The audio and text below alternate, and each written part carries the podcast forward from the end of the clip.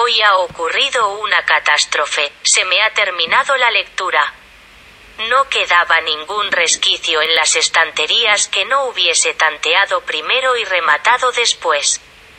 Me estaba planteando ya la revisión de alguno de los clásicos cuando he recordado el cuadernillo misterioso de mi marido. Una barrera de remordimiento se ha interpuesto entre él y yo, pero, empujada por las dudas, no he parado hasta dar con las hojas. Espero que sepa perdonarme algún día. La cubierta era negra, con la palabra diario grabada en letras doradas. No existe terradura alguna que lo defienda de los saqueos, así que digo yo que a mi marido no le importará demasiado que descifren su contenido. O quizá es porque está seguro de que yo no haría nunca algo así. Ay, señor, qué bajo he caído. Junto a la palabra diario y escrita con bolígrafo azul. Una frase anunciaba elocuentemente lo que se avecinaba en el interior, mi transformación. Y aquí ya no he sabido resistirme a la curiosidad. Un pecado en doce años de matrimonio, me he dicho.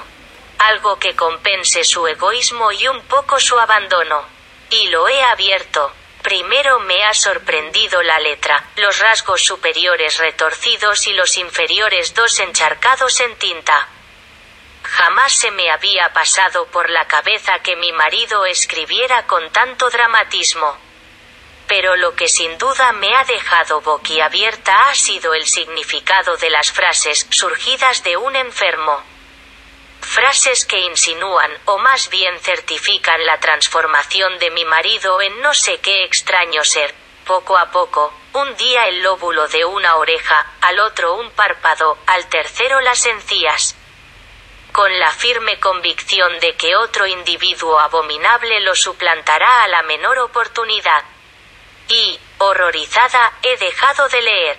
Mi esposo es normalmente una persona que no es buena para expresar sus sentimientos, pero es muy cariñosa y amable.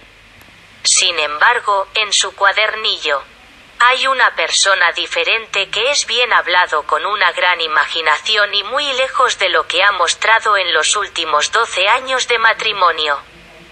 Se identifica a sí mismo como una personalidad multifacética, además de un asesino.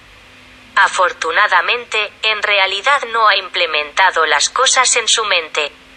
En las hojas siguientes, él menciona que llegará a ser él mismo un día en el que desaparezca todo lo que le molesta y solo quede bien en este mundo.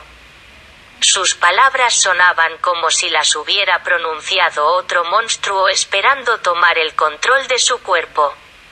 Al final, resulta que desea casarse un poco más tarde para no tener que quedarse en casa todo el día, para no tener que lavar los platos, para no tener que cocinar.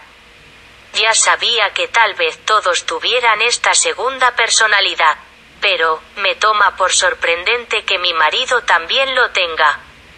Que falte,